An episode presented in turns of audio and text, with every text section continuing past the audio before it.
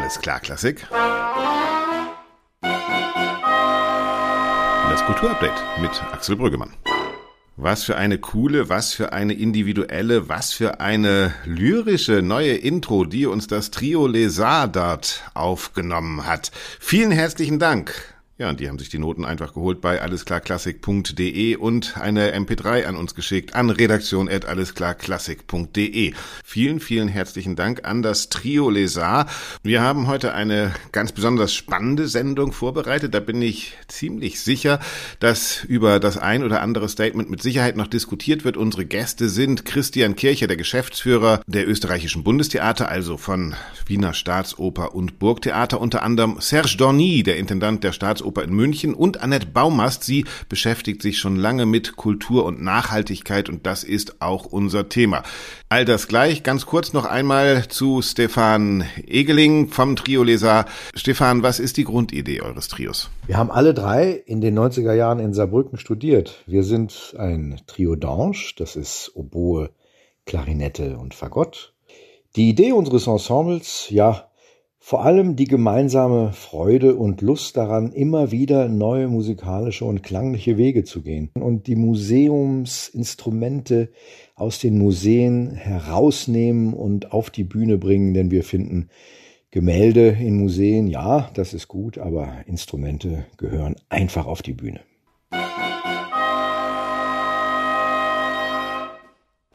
Stefan Egeling war das vom Trio Lesar. Wir werden ihn am Ende des Podcasts noch einmal hören. Dann zur Stimmung in Paris in den 20er Jahren und das neue Album Le Tango de Fratellini. So, und jetzt geht's los mit unserem richtigen Thema und das hat es in sich. Es geht den deutschen Theatern und Orchestern momentan wirklich nicht gut.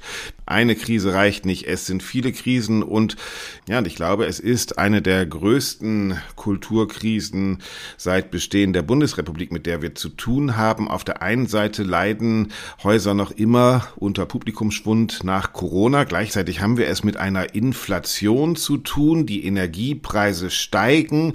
In vielen Orten wird trotzdem das städtische oder das Budget der Länder heruntergefahren. Tarifverträge stehen am Horizont, die sehr hoch ausgefallen sind. Ja, wie soll man das alles noch auf die Reihe kriegen? Den Theatern und den Orchestern geht es dabei, wie uns allen, vor allen Dingen gucken wir in eine große Ungewissheit, was die Energiekosten betrifft. Immerhin eine Milliarde Euro hat Claudia Roth vor kurzem im Bundestag als Soforthilfe versprochen. Wir werden im kommenden Winter öffentliche wie private Kultureinrichtungen unterstützen müssen, die auch unter den massiv gestiegenen Energiepreisen besonders zu leiden haben. Wir wollen keinen weiteren Winter vor geschlossenen Kinos und Theatertüren sehen, auf Konzerte und Lesungen verzichten. Und daher wollen wir zur Bewältigung der rapide steigenden Energiekosten die Kultureinrichtungen in Deutschland zielgerichtet, sehr zielgerichtet mit einer Milliarde Euro unterstützen. Das heißt, wir wollen nicht zurück in eine Energieabhängigkeit, die Europa, die unser politisches System, unsere Art zu leben, unsere demokratische Kultur und obendrein noch unsere Lebensgrundlagen bedroht. Wir wollen auch im Kulturbereich nachhaltig wirtschaften und wer das will, muss vorausschauend handeln. Immerhin, die Politik hat das Problem der Energiekosten im Kulturbereich auf dem Schirm. Eine Milliarde Euro visiert Claudia Roth an. Wir haben es gerade gehört. Auch in Österreich sind gerade Kulturhilfen, allerdings längst nicht in dem Umfang bewilligt worden. Trotzdem stehen Orchester und Theater wahnsinnig unter Druck. Wie immer bei Alles klar Klassik beleuchten wir ein Thema aus verschiedenen Perspektiven. Wir werden gleich Annette Baumast hören. Sie berät seit 2009 Kulturinstitutionen wie Theater und Museen in Fragen von Nachhaltigkeit und wird uns erklären, erklären, was konkret denn jetzt getan werden kann und welche Investitionen sich konkret lohnen werden. Und dann gibt es ein Gespräch mit Serge Dorny, dem Intendanten der Staatsoper in München. Und ich sage euch, das hat es in sich, denn Serge Dorny sagt, in der Krise müssen wir Kultur komplett neu denken. Er stellt die Ensembles, so wie sie sind, momentan in Frage und auch die Ticketpreise und sagt, über all das müssen wir neu verhandeln. Als erstes aber wollen wir Christian Kircher treffen. Er ist Geschäftsführer der österreichischen Bundestheater und damit unter anderem von Staatsoper und Burgtheater. Ich habe ihn vor einiger Zeit mal getroffen und da hat er schon aufgestöhnt. Christian Kircher hat eine Fischzucht und weiß aus eigenem Erleben, das Wasser ist weg, der Klimawandel hat längst begonnen und so hat er auch schon vor einiger Zeit begonnen, seine Theater nach nachhaltiger zu gestalten. Das kommt ihm jetzt in der Krise gut zu Pass und dennoch muss auch Christian Kircher sehen, woher die Kohle der nächsten Spielzeiten kommt. Ich habe ihn besucht in seinem Büro in Wien.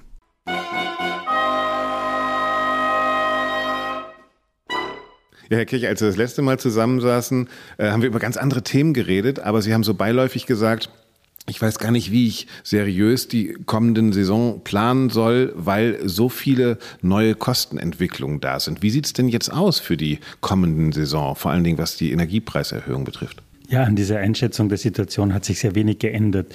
Die Unsicherheiten sind geblieben und die sind noch immer sehr vielfältig. Wir haben gelernt, dass wir in Corona mit einer Problemstellung ganz gut zurechtgekommen sind, auch dank der, der großen Unterstützungen durch die öffentliche Hand. Jetzt gibt es sehr viele Fragezeichen, vor allem mittelfristig. Das eine sind die steigenden Energiekosten. Das zweite ist natürlich noch immer das Publikumsverhalten. Und das dritte ist, wir wissen nicht, wie die Leute mit diesen mannigfaltigen äh, Problemen auch umgehen werden. Also wie es ihnen finanziell gehen wird. Die Inflation kommt dazu, die Teuerungsraten auch im Energiesektor. Wir haben jetzt wirklich multiple Fragestellungen. Das heißt, Sie hatten Geschäftspläne, da konnten Sie Zahlen aufschreiben, aus Erfahrungswerten irgendwas aufschreiben und das ging mehr oder weniger am Ende des Jahres aus. Diesmal muss man sich das vorstellen, Sie planen in ein komplettes Dunkel hinein? Wir planen bereits seit zwei Jahren in ins Dunkel? Nein, nicht ins Dunkel, aber in Alternativen. Also wir planen seit zwei Jahren immer ein Budget unter Normalbedingungen. Also wie wäre es ohne Corona, ohne all diese Probleme und machen dann von diesem Normalbudget Abschläge. Also wir versuchen Einschätzungen zu treffen, wie das Publikum reagieren wird, weil die Eintrittserlöse bei uns sozusagen die größte Variable sind. Also die österreichischen Bundestheater machen circa in einem Normaljahr circa 58 Millionen Euro an Eintrittserlösen. Das ist enorm viel. Dieser sogenannte Eigendeckungsgrad ist sehr hoch. Und von diesen 58 Millionen Euro machen wir dann Abzüge, je nachdem, wie wir die Unsicherheiten einschätzen. Also wir haben zum einen gesichert steigende Energiekosten. Die machen bei uns circa zwei Millionen an Mehrkosten aus. Bei einem Budget von ungefähr? Das Gesamtbudget des Österreichischen Bundestheater ist 250 Millionen, äh, also es ist jetzt ein Prozent. Das wäre jetzt nicht. Sagen, würde man als Laie ja erstmal sagen, ach, zwei Millionen, die, die können Sie ja irgendwo noch unterm Schreibtisch hersuchen, oder? Ja, als Laie, äh, äh, als Fachmann würde ich jetzt sagen, wir planen relativ genau. Also das, äh, wir sind jetzt in einer Situation, dass wir jeden Euro umdrehen, weil äh, keiner unserer Geschäftsführer will, einen Verlust machen. Diese zwei Millionen, das ist schon gewaltig, die müssen ja auch verdient werden. Ja. Also wir haben äh, Eintrittserlöse von ca. 58 Millionen und für mich die größte Unsicherheit derzeit ist, wie die Bevölkerung oder unser Publikum darauf reagieren wird, wenn das Geld knapp wird. Das heißt, Sie rechnen nicht nur die Energiekosten für das Haus, sondern Sie müssen auch rechnen, was bedeutet das eigentlich für die Leute, die ins Haus kommen, für das Publikum. Das heißt, Sie erwarten eine drastisch sinkende Nachfrage nach Tickets oder einfach eine Situation, das Publikum sagt, oh, ich weiß nicht, ob ich mir das noch leisten kann, wenn ich jetzt die Nachzahlung habe? Ich erwarte mir nicht eine drastisch sinkende Nachfrage, aber ich muss darauf hinweisen, dass es dieses Risiko gibt. Also die zwei, den zwei Millionen an mehr Mehrkosten für Energie steht ja ein Risiko gegenüber, dass beispielsweise 10 Prozent der Bevölkerung sagen, ich kann oder will mir das nicht mehr leisten. Und 10 Prozent weniger an Einnahmen bedeutet im Falle der österreichischen Bundestheater gleich 5,8 Millionen Euro Einnahmenverlust. Und äh, darauf weise ich immer wieder hin, dass die steigenden Energiekosten die eine Seite sind, aber die Auswirkungen durch Inflation, durch Knappheit in den privaten Geldbörsen das viel größere Risiko ist. Sie sitzen hier vor Ihrem Schreibtisch, wo Sie normalerweise so dran sitzen und dann wahrscheinlich grübeln. Wie wollen Sie denn, also was sind Ihre Pläne? Wie reagieren Sie denn jetzt? Was, was sind die Möglichkeiten, die Sie noch haben, um zu sparen? Oder sind Sie dann abhängig tatsächlich auch von äh, politischen äh, Goodwill und neuen Hilfen? staatlichen Hilfen? Sowohl als auch. Also äh, ohne den Austausch und ohne der Unterstützung der öffentlichen Hand ist es schwer zu bewältigen. Auf der anderen Seite haben wir hier bei den österreichischen Bundestheatern schon sehr früh begonnen, uns diesen wichtigen Themen zu stellen. Zu Zeiten, als noch wenig Leute über Energieknappheit gesprochen haben, bereits 2015 haben wir mit einem aktiven Energiemanagement begonnen. Äh, wir haben also analysiert, wofür die meiste Energie verbraucht wird. Das ist in unserem Fall ca. 60 Prozent für die Temperaturregelung, also in, im Sommer die Kühlung und im, im Winter die Heizung. Also 60 Prozent geht für die Temperatur drauf, circa 30 Prozent für Elektrizität, also Beleuchtung und 10 Prozent für Mobilität, also für den Transport und für, für die Autos. Das heißt, wir haben schon sehr früh Maßnahmen getroffen, also beispielsweise mit ganz einfachen Aktionen wie dem Abdichten von Fenstern, der Optimierung der Steuerungsanlagen im Heizsystem, dem Anbringen von Photovoltaikanlagen, was bei uns immer ein bisschen schwierig ist, weil die Häuser ja auch unter Denkmalschutz stehen. Aber wir haben viele Initiativen gesetzt und bereits seit 2015 ungefähr 20 Prozent Energie eingespart. Von Sie jetzt profitieren, sehen wir auch in Deutschland an vielen Häusern, die schon investiert haben darin, trifft es jetzt vielleicht nicht ganz so stark. Trotzdem sind das große Summen, mit denen wir rechnen. Es wird auch hier in den Büros, wahrscheinlich auch in den Seelen, runtergedreht, die Heizung ein bisschen? Äh, ja, richtig. Wir werden tatsächlich die Raumtemperatur im Winter kühlen auf 19 Grad und im Sommer äh, nicht mehr voll klimatisieren. Also wir setzen die Temperatur im Sommer in Relation zur Außentemperatur und wollen maximal 6 Grad runterkühlen. Kulturmanagement und Kulturfinanzierung ist ja auch immer die Chance, eine Unternehmenskultur zu pflegen, beziehungsweise eine Wirtschaftskultur. Welche Rolle kann Kultur, können Theater in so einer Krisenzeit wie jetzt spielen, auch gerade was Finanzen betrifft? Ist das auch eine Rolle, die Sie sehen, dass wir innerhalb eines Kulturbetriebs vielleicht auch andere Unternehmen oder Wirtschaftskulturen etablieren können? Oder ist dafür gar keine Zeit in so einer Krisensituation? Da gibt es natürlich diese ganz hehren Ansichten, dass Kultur auch Gesellschaft ändern kann. Ja, ich, ich, bekenne mich dazu und ich glaube auch, dass es daher eine ganz große Verantwortung für Kultureinrichtungen gibt, eine Vorreiterrolle einzunehmen, auch wenn es um Nachhaltigkeit geht. Also wir versuchen hier bei den österreichischen Bundestheatern viele, viele Initiativen zu setzen, um vorne mit dabei zu sein. Grünes Theater tatsächlich, ne? So eine Vision gewesen, die, wo noch früher alle gelacht haben und jetzt merken alle, oh, äh, ist vielleicht doch eine gute Idee. Absolut. Also vor vier, fünf Jahren wäre man wahrscheinlich dafür ausgelacht worden. Jetzt plötzlich gibt es diese Not und jeder erkennt, naja, also da ist ja doch was dran. Und wahrscheinlich gibt es noch immer irgendwie Illusionen, was es zu tun gäbe. Also das, das beginnt beim Essen in der Kantine bis hin zu den Materialien, die für ein Bühnenbild eingesetzt werden. Ja, also vor fünf Jahren, glaube ich, wäre das nicht auf sehr fruchtbaren Boden gestoßen, zu sagen, man, man verwendet weniger Plastik im Bühnenbild. Heute, glaube ich, ist das Bewusstsein dafür eindeutig geschärft. Wenn wir diese zwei Krisen, in denen wir immer noch stecken, nochmal vergleichen, auf der einen Seite Corona, auf der anderen Seite der Krieg mit diesen ganzen Energiekonsequenzen, würden Sie zustimmen, dass man sagt, Corona ist etwas, das konnten wir mit Überbrückungsgeldern irgendwie überstehen und danach wird es wieder einigermaßen normal sein, aber die Energiekrise und der Krieg sind wirklich nachhaltige Krisen, die auch die Struktur von Kultur grundlegend verändern werden? Corona hat uns ja gelehrt, wie man mit Krisen umgeht. Allerdings war Corona eine, nicht eine einmalige, aber eine One-Focus-Krise. Ja. Wir haben alle gewusst, auch aus äh, pandemischen Vorgeschichten, dass so etwas nach drei Jahren äh, irgendwie geschafft sein würde. Ja. Auch jetzt wissen wir, dass die Verläufe milder sind. Und natürlich wissen wir auch, dass es bereits jetzt gesellschaftlich Narben hinterlassen hat. Also das sei es im Umgang miteinander. Es gibt einen hysterischen Ton, es gibt äh, wenig Rücksichtnahme. Es hat sich das Verhalten geändert. Jetzt, glaube ich, ist die große Unsicherheit die Dauer dieser Krise. Also wir wissen nicht, wie lange dieser Krieg dauern wird.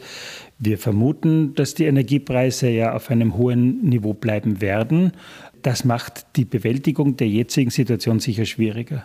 Was wir auch gemerkt haben, ist ähm, die öffentliche Debatte über Kultur in Krisenzeiten. Also in der Corona-Krise haben wir erst gemerkt, dass es politisch schwierig war, überhaupt äh, politischen Goodwill zu mobilisieren, weil es andere Themen gab, die wichtiger schienen erstmal. Jetzt haben wir eine ähnliche Debatte wieder. Gleichzeitig sehen wir, im Krieg ist Kultur eine Positionierungsmöglichkeit und es scheint mir, dass da auch Bedeutung wieder zurückkommt. Wie schätzen Sie das ein? Diese beiden Krisensituationen und das Außenbild auf die Kultur. Schadet es den Kulturbetrieben, weil die Leute sagen, Mensch, nehmt euch nicht so wichtig, Schulen, Kindergärten, Schwimmbäder sind uns wichtiger? Oder sehen Sie, nee, eigentlich braucht die Gesellschaft Kultur und hat auch akzeptiert, dass Kultur auch in Krisenzeiten geholfen werden muss? Ich glaube daran, dass Kultur uns gut tut. Ja, jedem Einzelnen und auch dem Gesamtwohl, dass das ein Rettungsanker ist. Also daran glaube ich und daran will ich gar nicht rütteln. Kultur kann auch Vorreiter sein. Letzte Frage. Das letzte Mal, als wir uns unterhalten haben, haben Sie von Ihrem Hobby der Fischzucht erzählt, haben gesagt, das Wasser geht weg. Äh, das macht Ihnen viel mehr Kopfschmerzen als viele Fragen in Corona, weil Sie gesagt haben, Corona wissen wir, das wird sich irgendwann regeln. Das Wasser wird nicht so schnell wiederkommen für Ihre Fische. Haben Sie da sozusagen im Kopf auch genau diese Gefahr und diese Ängste in Ihrem Job als Leiter der Bundestheater? Theater, dass man da sagt, wir können hier was tun, wir müssen was tun? Oder anders gefragt, konkret gefragt, wie sieht denn nachhaltige Kultur, was sind die Eckpunkte von nachhaltiger Kultur in der Zukunft? Es wird eine Änderung auch unseres Kulturverhaltens geben. Das, das beginnt eben bei der Nachhaltigkeit, das beginnt bei Reisen. Ich bekenne mich dazu, dass Künstler beispielsweise reisen müssen. Also wir leben davon, von, auch von dem internationalen Austausch. Äh, allerdings wird sich das Reiseverhalten vielleicht ändern. Äh, das ist beispielsweise mit ein Teil Teil dieser Zertifizierung, dass unter 400 Kilometern kein Flugzeug verwendet wird. Also es wird eine Änderung geben, weil die großen Probleme, vor denen wir stehen, und das ist die Änderung des Klimas, das ist die Änderung der Umwelt, die werden sich auch durch die Krise nicht ändern. Die Krise kann uns jetzt helfen, unser eigenes Mindset zu, zu hinterfragen und zu ändern. Also ich glaube, die Kultur selbst ist nicht in Gefahr, aber es wird ein anderes Verhalten erforderlich sein. Also viel Kraft für die Zeit des Wandels und vielen Dank für das Gespräch, Herr Kircher. Dankeschön. Danke Ihnen.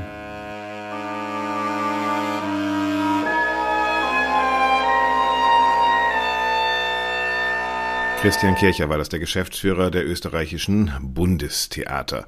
Das war die Perspektive des Praktikers, einer, der jetzt zusehen muss, wie er die nächsten Haushalte irgendwie gestemmt kriegt und jemand, der das Ganze schon lange, seit 2009 beruflich theoretisch begleitet und praktische Tipps gibt, ist Annette Baumast. Sie sitzt in Hamburg und berät unter anderem die Bundeskulturstiftung, verschiedene Theater und Museen in Fragen von Kultur und Nachhaltigkeit. Wobei Nachhaltigkeit von ihr groß gedacht wird. Als ich auf ihrer Seite, übrigens alles in den Shownotes war, habe ich gestaunt, wie lange eigentlich dieses Thema schon auf dem Tisch liegt und wie lange die Kultur drumherum geschlichen ist. Und genau darüber habe ich mich mit Annette Baumast unterhalten. Hallo, Frau Baumast. Hallo, Herr Brüggemann. Wir sehen das jetzt gerade Kultur hat das Energiesparen, die Nachhaltigkeit für sich entdeckt. Sie machen das Ganze schon mindestens seit 2009, also schon urlange. Wie war das denn vor 10, 11, 12 Jahren? War das da auch eine Selbstverständlichkeit, dass die Kultur sich schon in Richtung Nachhaltigkeit bewegt hat? Nein, das war damals alles andere als eine Selbstverständlichkeit. Also das war eigentlich in der großen Breite noch gar kein Thema. Es gab ein paar wenige Kultureinrichtungen, die sich damit auseinandergesetzt haben, aber in der großen Breite war das Thema überhaupt nicht angekommen. Warum ist da die Kultur so langsam? Eigentlich denkt man doch, die Kultur ist sozusagen der Innovationsfaktor einer Gesellschaft. Das sind die Theaterschaffenden, die Kreativen, die Museumsleute, die immer sozusagen schon die Zeit voraussehen. Warum ist das gerade in der Kultur dann doch ein schleppendes Thema gewesen? Ja, da gibt es eigentlich unterschiedliche ähm, Erklärungen. Also zum einen so ein bisschen der Ansatz tatsächlich, der lange, lange in Kunst und Kultur vorherrschte. Ich bin hier, um zu verschwenden. Also ich, mhm. ich erschaffe etwas aus einer Fülle von Dingen. Die Dekadenz, ähm, war, ja. Wir feiern die Dekadenz. Genau, das war sehr, sehr lange der, der Mindset. Und zum anderen äh, habe ich auch ganz oft gehört, naja, Kunst und Kultur sind ja sowieso nachhaltig. Und ähm, ich denke, das liegt durchaus aber auch daran, dass man nachhaltig ganz lange einfach nur als also einfach nur, das ist ja auch schon viel mhm. als lang anhaltend, als mit Effekt sozusagen wirkend angesehen hat und mhm. nicht Nachhaltigkeit im Sinne der ökologischen, ökonomischen und sozialen Dimension, wie wir es betrachten. Ja, vielleicht auch so eine Überheblichkeit, ne? Wir sind eh die moralisch Überlegenen, deshalb haben wir das alles nicht nötig. So, so, so eine komische, verschrobene Selbstwahrnehmung auch? Ja, ich weiß nicht, ob das eine verschrobene Selbstwahrnehmung ist, aber äh, also es ist schon ähm, sehr lange denke ich, eine Dissonanz wahrzunehmen zwischen dem, was auf der Bühne passiert, wenn wir jetzt ein Theater nehmen, und was hinter der Bühne mhm. passiert. Also da werden ja Themen verhandelt, die aber gar nicht so äh, mit sich selbst und dem eigenen Tun in Einklang gebracht werden. Mhm. Und ich glaube, das ist gar nicht so weit weg von teilweise vielleicht auch privatem Handeln und privatem Agieren. Ja, ist interessant. Ne? Bei MeToo haben wir die gleiche äh, Diskrepanz. Ne? Wir reden über Moral und nirgendwo gibt es so viele Übergriffe wie in der Kulturszene. Das ist, ist, ist manchmal absurd. Aber jetzt scheint sich ja was zu bewegen. Und ich glaube nicht erst seit Kriegsausbruch und Energienot, sondern so die letzten, was würden Sie sagen, sechs, sieben, acht Jahre kommen dann doch schon immer mehr Institutionen auf den Trichter. So kann es nicht weitergehen. Wie haben Sie die Entwicklung wahrgenommen? Wer waren die Ersten? Was hat sich entwickelt? Wie hat es angefangen? Also ich habe tatsächlich sowas wie einen Greta-Effekt wahrgenommen. Mhm. Also Greta Thunberg mhm. und Fridays for Future, die haben ähm, da was ausgelöst, was irgendwie ähm, gerade im Kunst- und Kultursektor in irgendeiner Form resoniert hat und wirklich angefangen hat, was zu bewirken hin zu einer fast ja na, eigentlich mehreren Bewegungen, also aus unterschiedlichen Sparten, ähm, auf unterschiedlichen Ebenen, dass man sich einfach mit dem Thema auseinandersetzen will und das definitiv vor äh, vor Kriegsausbruch und jetzt dem dem ganzen großen Energiethema. Hm, jetzt merken wahrscheinlich viele Institutionen, dass sie viel zu lange gepennt haben. Merken Sie das auch, dass jetzt plötzlich das große Erwachen wirklich da ist bei allen? Ich denke also in Bezug auf das Thema Energie sicherlich, wobei das natürlich auch schwierig ist. Ne? Gerade wenn wir jetzt Theaterhäuser nehmen, da kommt das immer sehr stark auch auf die rechtlichen Strukturen drauf an. Also wem gehört das Haus? Mhm. Äh, wie, wer bezahlt eigentlich den Strom? Das sind ja sehr häufig gar nicht die, ähm, die Häuser selber, sondern die Trägerschaften zum Teil. Also man hat gar nicht so wirklich Einwirkungsmöglichkeiten lange gehabt oder wirklich dann nur auch im Dialog, in der Kooperation. Und äh, es gibt natürlich Häuser, die sich schon lange mit dem Thema beschäftigen, vielleicht sogar ein zertifiziertes Energiemanagementsystem haben. Die sind natürlich ganz anders aufgestellt. Ich bin mal so auf Ihrer Internetseite so ein bisschen rumgesurft. Es ist sehr beeindruckend, wen Sie alles beraten und wer zu Ihren Kundinnen und Kunden gehört. Neben der Kulturstiftung des Bundes sind da eben auch Schauspielhäuser, zum Beispiel in Zürich habe ich gesehen. Ähm, nehmen wir mal so ein Theater. Ähm, was sind denn so die grundnachhaltigen Effekte, die ein Theater erreichen kann? Wo, wenn Sie da zum ersten Gespräch kommen und die Leute sagen, Frau Baumast, wir haben keine Ahnung davon, wir finden es irgendwie wichtig, aber wo sollen wir eigentlich anfangen? Was sollen wir tun? Also ich denke, das Erste ist tatsächlich mal den Status quo festzuhalten. Also wo stehen wir überhaupt? Mhm. Also manchmal entdeckt man da Dinge, die schon tatsächlich lange existieren, lange umgesetzt werden und das ist eigentlich noch gar nicht so wirklich zusammengestellt. Also wirklich eine erste Status quo-Erhebung in Bezug auf das Thema Nachhaltigkeit und da ähm, empfehle ich eigentlich immer eine Orientierung an den 17 nachhaltigen Entwicklungszielen. Mhm die natürlich als solche äh, durchaus sehr komplex sind, aber es funktioniert eigentlich gut, wenn man sich in der ersten Auseinandersetzung damit dran macht, die für das eigene Haus runterzubrechen und mhm. zu überlegen, ja, was heißt denn jetzt beispielsweise Klimaschutz oder saubere Energie, was kann das für uns heißen, wo können wir einen Beitrag leisten oder Geschlechtergerechtigkeit, mhm. ähm, menschenwürdige Arbeitsbedingungen. Das ist natürlich in der großen Breite, es ist ja ein internationales Leitbild, richtet sich das äh, zunächst auch insgesamt an Länder und weniger dann ganz spezifisch jetzt an Kulturinstitutionen. Mhm. Aber es ist durchaus möglich, diese 17 Ziele mit ihren 169 Unterzielen so runterzubrechen, dass ich mir überlegen kann, was kann ich als Haus eigentlich beitragen und dann zu gucken, wie stehe ich denn diesbezüglich und wo kann die Reise hingehen. Worauf läuft das in Ihrer Erfahrung nach dann, dann konkret hinaus? Also es gibt ja ganz unterschiedliche Aspekte. Natürlich das, was jetzt alle sagen, Heizen, Energie und so weiter und so fort. Es gibt die eigene Flotte, es gibt Licht, es gibt Publikumsanreise, es gibt, äh, was sind so die, die Ihre Erfahrung nach die Hauptthemen, die man relativ schnell angreifen könnte?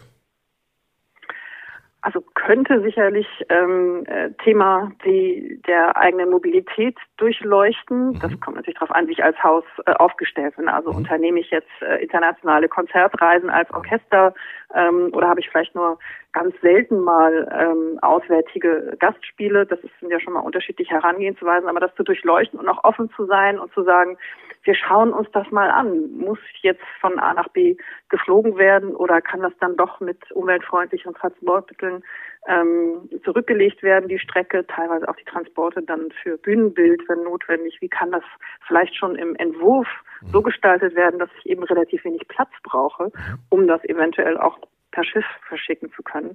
Also ich denke, Mobilität ist sicherlich ein Thema, ähm, womit man sich in Anführungszeichen eigentlich einfach beschäftigen kann, aber es kann natürlich dann auch ähm, Folgen haben, die man vielleicht nicht so gerne hat. Also wenn man sich überlegt, machen wir eine No-Fly-Policy, das sind verschiedene Häuser auch am dran, ähm, am dran denken, was heißt das denn eigentlich? Also das äh, soll ja nicht bedeuten, dass dann kein, keine Kunst und keine Kultur mehr stattfindet, äh, überhaupt nicht, aber ich finde es einfach wichtig in der Auseinandersetzung, was schwierig ist, und das ist eigentlich ein großes Thema, sind die Gebäude. Mhm da, das sind ja teilweise, äh, ich sag's jetzt mal so salopp, alte Kästen. Wir haben ja. Sanierungsstau und äh, das ist natürlich nicht aus eigener Kraft zu schaffen, aber da auch äh, zu versuchen, darauf hinzuwirken, dass das dann möglichst unter den Aspekten, unter Umweltaspekten und äh, entsprechenden Energieaspekten ähm, saniert werden kann. Ich glaube, das ist auf jeden Fall ganz wichtig und da denke ich. Investitionen ja dann auch sich irgendwann wieder rechnen würden, ne? Also dass man das genau, so absolut. Kriegt, ne? Also in so einer Krisenzeit genau. gerade von Kultur, wo man sagt, wir haben eigentlich nicht, die Tarifverträge werden teurer, die Energiepreise steigen, die Subventionen oder die Zuschüsse sinken, das Publikum kommt auch gerade nicht mehr. Mann, und jetzt kommst du mir noch mit einer Sanierung des Hauses. Ähm, das ist aber ja die Idee eigentlich von Nachhaltigkeit. Verstehe ich das richtig, dass man jetzt investiert, um später es besser zu haben? time. So kann man das auch auffassen. Also man sollte auf jeden Fall äh, immer den, den langfristigen äh, Aspekt mit berücksichtigen. Mhm. Was halten Sie von Kompensationsgeschäften? Also nach dem Motto ähm, von Ablasszahlung. Ich glaube, die Albert-Konzerte in Freiburg äh, haben schon die ersten 50 Prozent ihrer Konzerte machen sie, glaube ich, klimaneutral. Bedeutet aber auch für eben Konzerte mit reisenden Orchestern wird irgendwo dann wieder eine Leistung geschaffen, dass Bäume gepflanzt werden und so weiter und so fort. Ist das auch ein Modell, was Sie sagen würden, funktioniert oder muss man nur bei sich nachhaltig sein? Also ich denke, das ist eigentlich, also es ist differenziert zu betrachten. Ähm, idealerweise vermeiden wir CO2-Emissionen. Äh, wenn wir jetzt von Kompensation sprechen, geht es ja vor allem um CO2-Emissionen. Dann reduzieren wir da, wo wir können und nur der letzte Rest, und der sollte möglichst, möglichst klein sein und möglichst immer kleiner werden, der wird kompensiert. Und da gibt es inzwischen internationale Standards, nachdem Kompensationsmaßnahmen zertifiziert werden. Das heißt, da habe ich zumindest auch einen Anhaltspunkt, was gut ist, was nicht gut ist. Ähm, und ähm, zum ja zum Ablasshandel so nach dem Motto, naja, ich kompensiere ja, dann kann ich ja eigentlich noch mal einmal mehr fliegen. Das macht ja dann nichts. Mhm. Ähm, das ist natürlich nicht so wirklich die Idee. Und auf der anderen Seite denke ich, es hilft dabei, diesem ganzen doch nach wie vor schwer fassbaren Thema CO2 auch so ein, so ein Price Tag zu geben, also so ein, so ein äh, ne? Preis zu geben, genau, ein Bewusstsein zu schaffen, das in Budgets reinzunehmen. Gehen wir nochmal ganz kurz durch, was ich bis jetzt gelernt habe. Also natürlich diese großen alten Kästen, Sanierung ist immer hilfreich. Dann die eigene Flotte beziehungsweise die, die Transportkosten, die Reisekosten, die Reiseorganisation muss man unter die Lupe nehmen. Was wären noch weitere Möglichkeiten, wo ich einsparen könnte? Wahrscheinlich auch Publikum, oder? Oder? Also wie reist das Publikum an? Ist mein Theaterticket gleichzeitig äh, ÖPNV-Ticket? Äh, solche Fragen wahrscheinlich auch, oder? Absolut. Wobei das, äh, Kombi, das Kombi-Ticket haben ja schon mhm, relativ meisten, ja. viele Häuser tatsächlich. Das ist, ähm, ist glaube ich, wirklich eine äh, Sache, die schon sehr äh, verbreitet ist und da dann aber vielleicht auch nochmal extra darauf hinweisen. Ne? Manchmal mhm. nimmt man das im Publikum ja nicht unbedingt so wahr.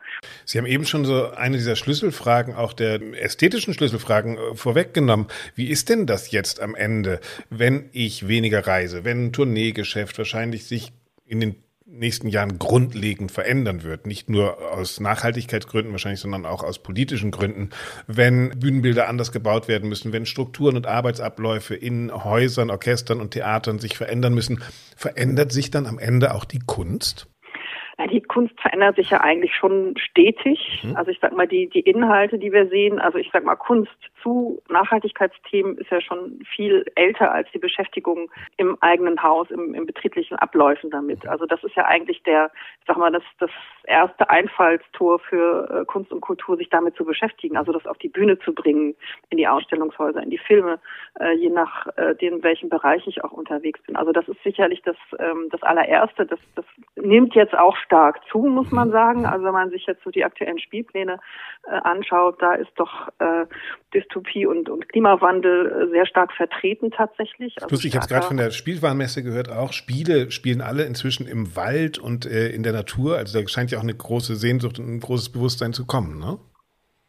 Ja, also das ist, das wird, das fließt natürlich äh, mit diesen Entwicklungen mit. Also das wird ja auch entsprechend abgebildet, es entwickelt sich weiter, die Ästhetiken entwickeln sich weiter. Also auch eine kreative Facette, die durchaus bespielt werden kann und in der Kreativität aus der Kultur umso gefragter ist wahrscheinlich, ne?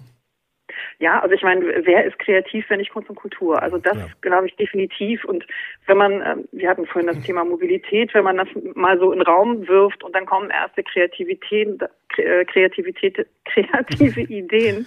Da habe ich auch schon gehört, ja gut, wenn wir nach Südamerika reisen wollen, dann chartern wir ein Schiff, dann proben wir halt an Bord. So. Mhm. Ja. Okay, ob das jetzt so wirklich umsetzbar ist, aber überhaupt das mal auch denken zu dürfen. Frau Baumast. Gehen wir sie an, diese Reise, diese nachhaltige Reise. Vielen herzlichen Dank, dass Sie uns ein bisschen so einen Einblick gegeben haben, was möglich ist und vor allen Dingen, was dann auch bleibend sein wird. Vielen herzlichen Dank. Sehr, sehr gerne. Ich danke Ihnen.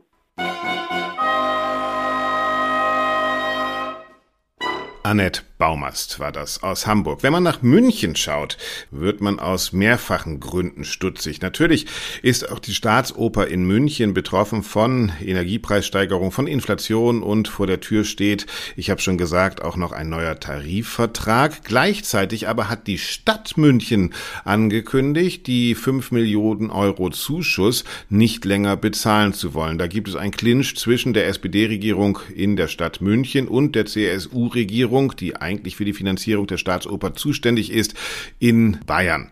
Unter die Räder kommt dabei Serge Dorny, der Intendant der Münchner Staatsoper. Natürlich kämpft auch er darum, möglichst schnell, möglichst nachhaltig zu werden und Energiekosten zu drosseln.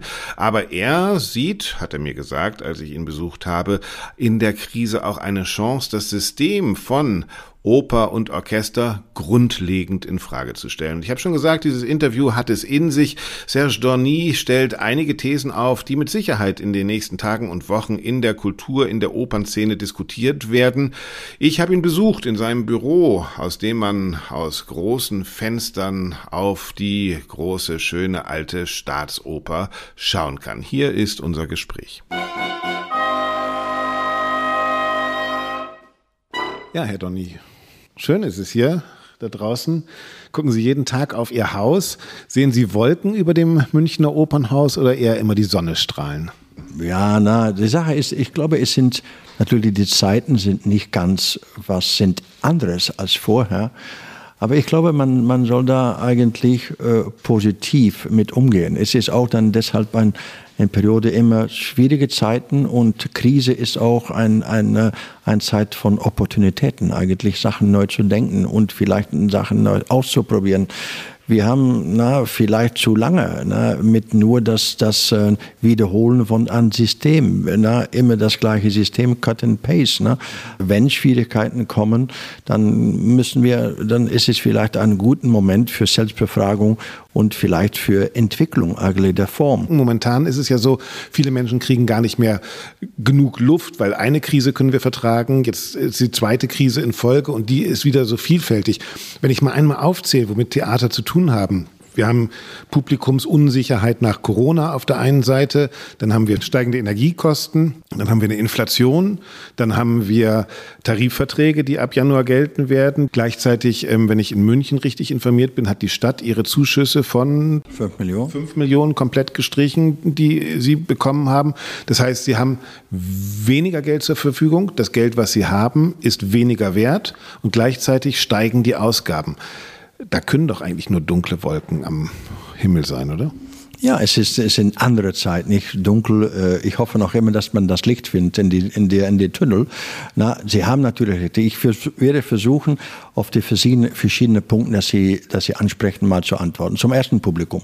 Natürlich, Sie haben recht zu sagen, äh, nach zwei Jahren Stille. Damals haben wir immer für verschiedene äh, Kapazitäten gespielt, da was erlaubt war, 500, 300, 50 Prozent, 30 Prozent. Ne? Jetzt natürlich haben wir wieder ein normales Spielzeit, Spielbetrieb. Wir spielen jeden Abend mit, mit einem, für ein volles Haus, 2100 Plätzen.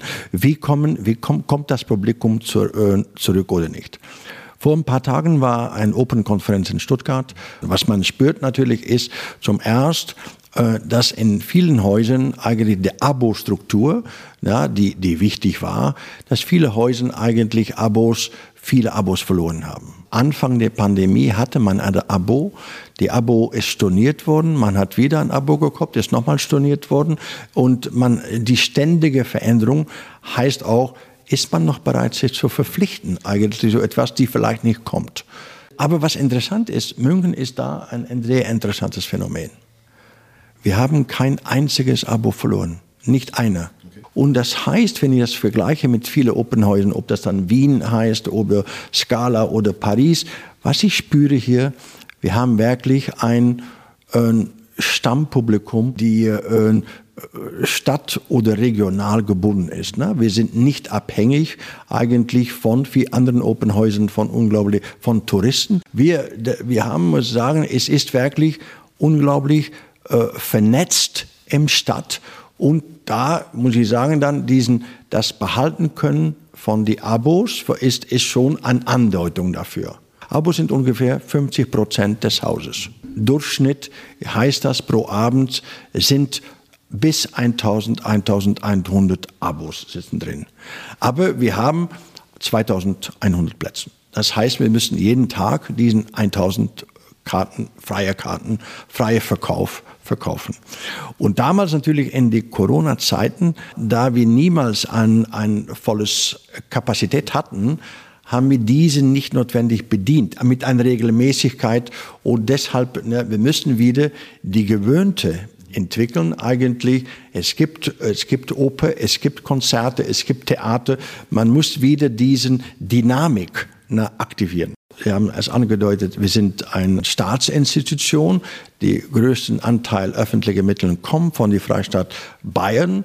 Äh, die öffentliche Hand trägt um die Finanzen der, der Bayerischen Staatsoper bei äh, für ein Volumen von 72 Millionen Euro davon 67 Millionen von Freistaat, 5 Millionen von Stadt.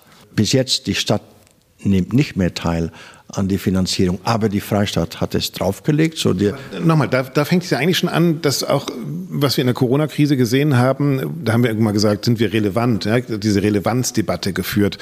Und plötzlich sieht man, Politik sagt, ach Mensch, Donny, diese 5 Millionen haben wir uns jetzt überlegt, die brauchst du eigentlich nicht, die geben wir lieber den freien Bühnen, weil die brauchen die viel dringender als du. Wissen Sie natürlich, in, in Zeiten von Krise, die Stadt hat, hat versucht, natürlich die freie Szene zu unterstützen und deshalb natürlich hat, haben die eine Wahl gemacht und man muss nicht vergessen, es gibt nur noch immer ein Stadt-Staat politisches Debatte. Ne? Und es sind auch zwei unterschiedliche Parteien, ne? in München die SPD, im äh, Land die CSU. Wie ist denn das? Dann gehen Sie da hin und äh, sagen, Mensch, finde ich aber blöde, dass ihr uns jetzt die fünf Millionen äh, streicht. Und was sagen die denn? Ja, müssen Sie verstehen? Na, natürlich, Anfang hat man die Pandemie angegriffen als, als das Problem. Natürlich bin ich in ständiger in Verbindung. Auch wie ich Theater sehe und wie ich Oper und, und Verpflichtung sehe, es ist nicht nur intramuros. Es geht nicht nur die Vor, es, es, es spielt sich natürlich ab im Bayerische Staatsoper und die, mit Produktion auf der Bühne. Aber ich, ich glaube auch, wir haben eine Verantwortung ne, im Stadt. Wir arbeiten in verschiedenen Bezirken. Ne, wir machen Vermittlungsarbeiten in verschiedenen Bezirken. Wir arbeiten zusammen. Ja, Mai war ein Beispiel davon, das Festival, mit auch Stadtstrukturen, Kultur. Äh, äh, Stadtsprache, ja. ja. Nein, nein, äh, genau. Wir müssen eigentlich Brücken entwickeln und schlagen zwischen Theatern, zwischen Museum und so weiter. Und wenn die Staatsoper dann ein Katalysator davon sein können, ist es gut. Aber dann will ich auch dann natürlich, dass die, die öffentliche Hand, die, die Stadt äh, da, da, da an teilnimmt ne? und, und das anerkennt.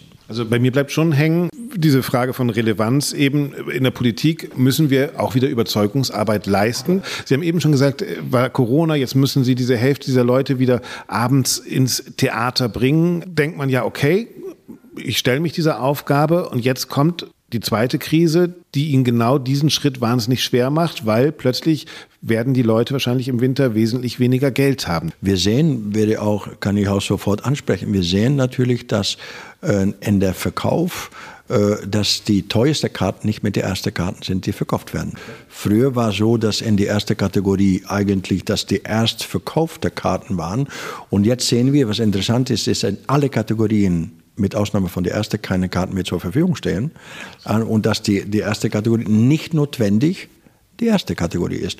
Und diesen Unsicherheit eigentlich, es ist merkwürdig, da die die teure Karten sind gekauft von ein, ein gewisser Klientel. Klientel die Zeiten sind schwierig. Der, der, der Stück Butter ist viel teurer in der, in der Supermarkt als vorher. Die Heizung, na, aber sind. Der SUV muss auch getankt werden, das kostet auch mehr. Ja. Aber die Kantine von meinen Kindern sind, sind, sind teurer. Vielleicht nur bei 1 Euro.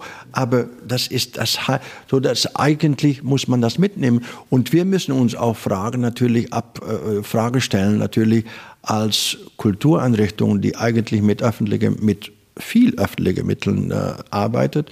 Eigentlich müssen wir vielleicht uns auch mal abfragen, sind die Ticketpreise, das wir haben, eigentlich noch sind das die richtigen Ticketpreise? Sind eigentlich. Weil sie ja eh bezuschusst werden. Ne? Also selbst das Ticket für 200 Euro ist noch ein bezuschusstes Ticket. Das muss, darf man ja nicht vergessen. Ja? Also genau, genau. Und, und, aber es heißt auch, werden die öffentlichen Mittel müssen offen sein für alle. Die öffentlichen Gelder sind eigentlich Steuergelder bezahlt von alle, die kommen oder die nicht kommen. Ne? Als Intendant werden Sie ab nächsten Jahr mit neuen Tarifverträgen zu tun haben. Äh, das sind, glaube ich, die höchsten, die wir jemals hatten.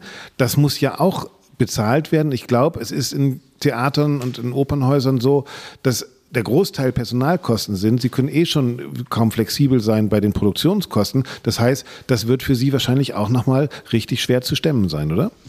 Und das ist, muss man sagen, das ist nicht nur exklusiv am Theater. Ne? Man, man spürt diese gleiche Frage, was Sie jetzt stellen, sieht man eigentlich in alle Bereichen eigentlich in, in die ganze Industrie. Wir wissen natürlich, wenn die NV-Bühne-Verträge, die neue Tarifverhandlungen nächsten Jahr anfangen und mehrere, wenn das ungefähr ähnlich ist, als, als was man voransetzt mit den TVL-Verträgen, wenn das so etwas ist um der sechs oder acht Prozent, dann wiss, wissen wir, für uns ist das mehrere Millionen. So, und die Sache ist auch, die heutigen Haushalt ist das eigentlich kaum zu finanzieren. Wie, wie das mitfinanziert wird von der öffentlichen Hand, kann ich heute nicht sagen. Wir warten noch immer. Aber es muss mitfinanziert werden, weil Sie haben es in Ihrem Budget einfach nicht mehr drin, oder? Also das heißt, wenn Sie das ausgleichen müssten, könnten Sie gar keine Produktion mehr bezahlen. Es muss mitfinanziert sein. Ich glaube, es ist nicht nur die Verantwortlichkeit von der öffentlichen Hand, unseren Strukturen neu zu denken. Wir müssen auch neu denken. Ne? Ich will, ich will jetzt nicht ich, äh, genaue, genaue Ideen oder, oder, oder, oder äh, ansetzen. wir müssen vielleicht, wie wir Sachen gemacht haben in der Vergangenheit, neu denken. Ne? Zum Beispiel Ensemble. Wäre, ist Ensemble Müssen wir ein Ensemble mehr nützen? Müssen wir ein Ensemble anders nützen? Müssen wir das Ensemble anders entwickeln? Zum Beispiel. Na, ist nicht schon längst verloren? Ja, also nehme ich mein kleines Opernhaus. Ich bin aufgewachsen in Bremen. Vor habe ich im vorletzten Podcast könnt ihr alle nachhören mit Thea Dorn drüber geredet.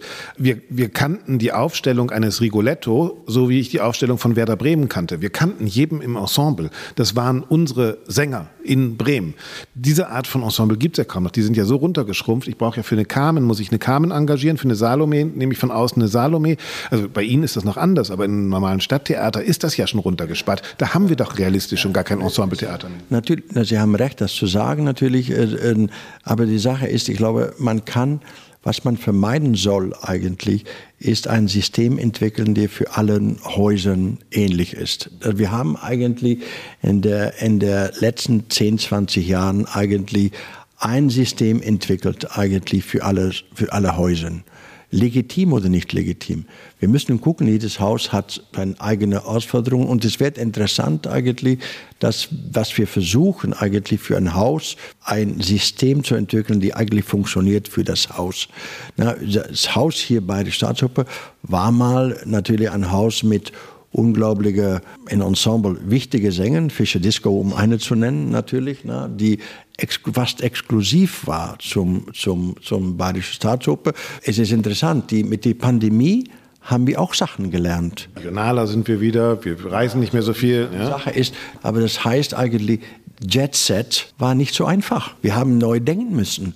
Können wir da etwas von lernen? Wenn ich das sage, jetzt kommt die Krise, die, die ein finanzieller Druck eigentlich einen anderen Druck auf das Haus setzt, müssen wir da auch etwas von mitnehmen und können wir vielleicht an anderes nachhaltig denken. Natürlich brauchen wir und laden wir ein wie, wie eine Staatsoper, wie Scala, wie, wie Royal Opera House, wie Metropolitan, natürlich äh, die, die führende Sänger für eine Rolle. Ne? Es geht über, aber ich glaube, das ist eine Sache ist, es wäre interessant auch, die äh, führende Künstler zu verbinden, anders zu verbinden mit einem Haus. Da, dass wir das Ensemble eigentlich nicht reduzieren zum nur ein Ensemble, die Comprimario-Rollen macht, aber zum ein Ensemble, die auch in der Lage ist, eigentlich ein qualitativ auf das höchste Niveau eigentlich und deshalb diesen Anerkennung mit der Stadt eigentlich, die, Ident die Identifizierung mit der Stadt eigentlich noch stärkt. Man kann, man muss äh, neu denken. Kommen wir noch zum letzten, zum letzten großen Krisenmoment, den Sie, mit dem Sie konfrontiert sind, das sind Energiekosten. Sind Sie da präpariert oder, oder sagen Sie, wie alle Bürger mal gucken, was am Ende rauskommt, wir heizen erstmal? Nein, nein, nein. Wir, wir, wir, wir haben natürlich Maßnahmen. Es ist nicht nur wegen die steigenden Energiepreisen. Ich muss auch sagen, es geht auch über die Nachhaltigkeit. Ich, äh, ich geht auch über Klimawandel. Und deshalb müssen wir irgendwo, wie wir umgehen mit Energie, da ist es wichtig, dass wir damit natürlich äh, verantwortlich mit umgehen.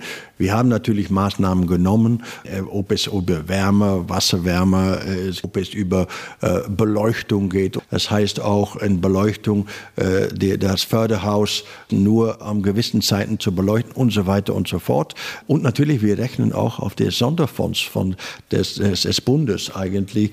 Die Deutsche Kulturrat hat, hat Restmittel ne, von die damals äh, Corona-Pandemie ungefähr in der Höhe von 1 Milliarden und die haben angekündigt, dass das natürlich äh, hilft, nicht nur für die öffentliche Kultureinrichtungen, aber auch für alle Kultureinrichtungen eine Hilfe sein soll. Was das genau bedeutet, wissen wir nicht. Das ist eine Ansage von, von dem Minister Claudia Roth äh, und von Olaf Zimmermann, der Geschäftsführer. Also wenn ich das jetzt alles zusammenfasse, sehen wir, es gibt einen unglaublich großen finanziellen Druck auf Opernhäuser und auf Theater und auf den Kulturbetrieb generell. Gleichzeitig äh, werden sie aber, und das ist vielleicht die positive Seite, auch zum Neudenken gezwungen sogar.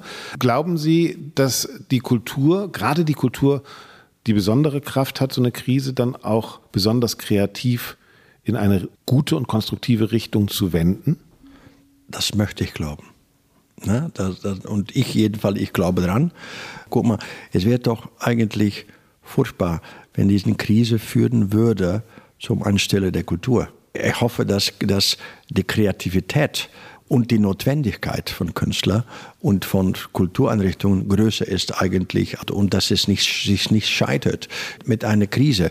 Wir haben doch viele Krisen übergewonnen. Ich glaube, es ist wichtig, dass wir Antworten haben und kreativ denken, wie können wir damit umgehen. Ich, ich bin voll Vertrauen. Die Zukunft ist das Spannende, die gestalten Sie jetzt.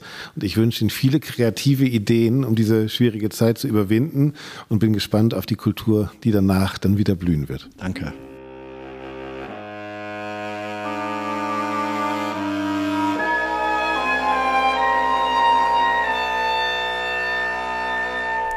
Serge Dorny war das, der Intendant der Staatsoper in München. Und ich bin ziemlich sicher, dass seine Gedanken, seine Ideen und sein Mut, neu zu denken, uns die nächsten Wochen und Monate in der Kulturdebatte begleiten werden. Also stellen wir alles auf den Prüfstein und fühlen uns frei, komplett neu zu denken. Das Ensembletheater, die Ticketpreise und, und, und. Ja, das waren drei Perspektiven auf die aktuelle Krise der Stadt, Staatstheater und Orchester. Ich hoffe, ihr habt ein bisschen Inspiration bekommen. Denkt dran, ihr könnt unseren Podcast natürlich auch abonnieren. Dann ist er alle zwei Wochen pling, plang, plong sofort bei euch auf dem Handy. Einfach den Abo-Knopf auf eurem Player drücken und ihr könnt natürlich auch gerne eine Bewertung dalassen. Wir kommen noch einmal kurz zurück zum Anfang.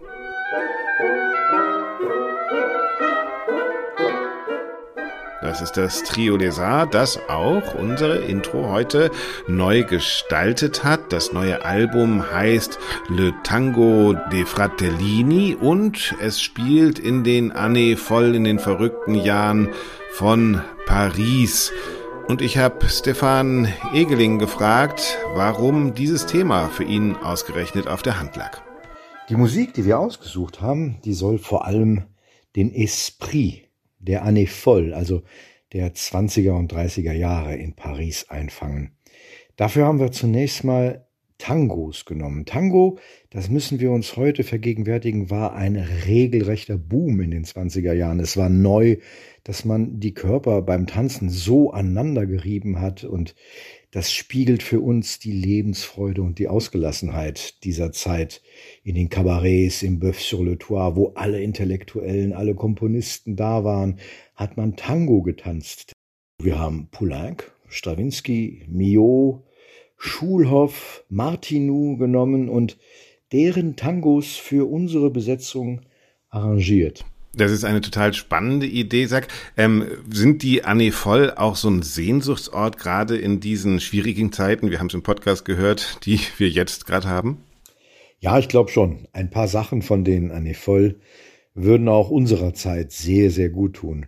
Die Lebensfreude zum Beispiel, die Aufgeschlossenheit, den Respekt, den die Künstler untereinander gepflegt haben. Das heißt, dann hat Mio dem Honegger zugehört, sein Werk äh, analysiert und als ob, obwohl er stilistisch mit ihm überhaupt nichts anfangen konnte, sie waren sehr, sehr aufgeschlossen, auch Neuem gegenüber, damals der Jazz und so.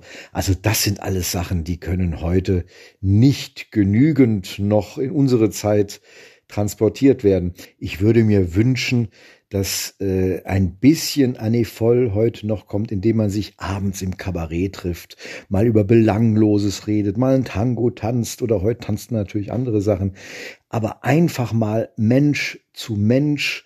Ich würde gern mal in Berlin in eine Kneipe gehen und lang, lang mit Bjarne Mädel äh, sehen, wie die sich unterhalten, wie die flachsen und sowas. Das würde ich mir wünschen, dass die Menschlichkeit, dass der Kontakt von Mensch zu Mensch den hatten die in den Anni voll, dass der in unsere Zeit auch mal wieder transportiert wird. Was für ein versöhnlicher Ausblick, ja, und ein Beweis für das, was Musik auch schaffen kann. Träumen wir von einer besseren Welt, träumen wir davon, dass die Musik tatsächlich wieder mitten im Leben steht und der Tango neben Mozart und äh, ja, alle über die Musik ins Gespräch kommen. Stefan Egeling vom Trio Lesar war das. Und wenn ihr mehr darüber wissen wollt, schaut einfach in unseren Shownotes. Da geht's direkt zur Seite vom Trio Lesar. Jetzt wartet ihr wahrscheinlich auf Doro Gregor, wie ich auch. Aber Doro, herzliche Grüße gehen raus, ist erst in der Sendung Anfang November wieder dabei. Und ehrlich gesagt, wir haben jetzt auch schon ganz schön Strecke gemacht. Vielleicht kann ich euch noch einen Tipp, wenn es um die Klassikwoche, die vergangene Woche geht, geben. Ich habe mich noch einmal grundsätzlich auseinandergesetzt mit der Diskussion um Theodor Korenzis und zwar in einem Video, das ich auf YouTube gestellt habe.